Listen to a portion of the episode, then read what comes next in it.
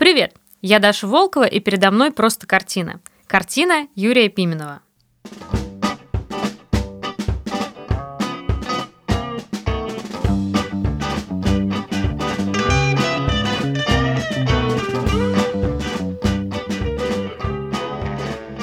Музыка у нас на заставке такая веселая, а вот картины не всегда, потому что искусство вообще не всегда должно быть веселым или даже красивым.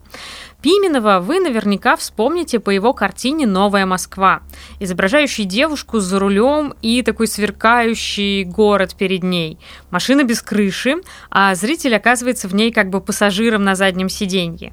И этот вот прием, найденный Пименовым еще в конце 1930-х годов, оказался настолько эффектным, что он не раз его повторял, не раз повторял потом такую композицию, но уже гораздо менее удачно. Еще более оптимистическая картина Пименова а, называется «Свадьба на завтрашней улице». И это просто кадр из советского фильма какого-то, финал «Девчат», наверное, или что-то подобное.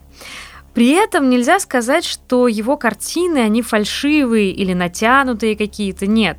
Пименов как будто бы очень органичен и убедителен в таких светлых, лишенных э, драматизма сюжетах. Кажется, что ему был не чужд этакий социалистический лоск. Однако сегодня мы с вами посмотрим на необычного, совсем не рафинированного Пименова, а на картину, написанную молодым 23-летним художником в 1926 году. Картину под названием «Инвалиды войны». Она очень большая, 2,5 метра в высоту и почти метр восемьдесят в ширину. На переднем плане в полный рост изображены две человеческие фигуры – это солдаты. На их головах каски и одежда коричнево-зеленых тонов, напоминающая чем-то военную форму. Вообще вся картина написана в таких сдержанных, если не сказать грязных, земляных, коричнево-зеленых и серых оттенках.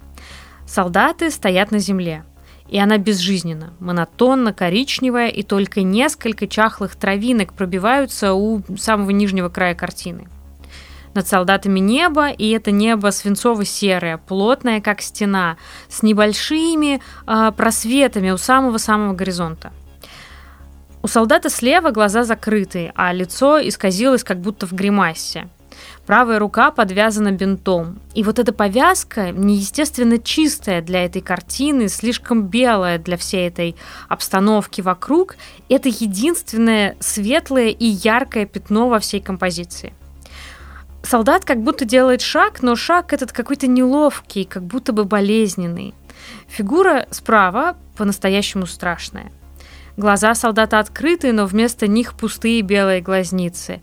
Рот открыт, и из него как будто бы вырывается то ли крик, то ли стон. Не зря эту картину постоянно сравнивают с криком Эдварда Мунка. Правая рука солдата вытянута вперед, и он словно бредет на ощупь, а пальцы на левой как-то напряженно изломаны.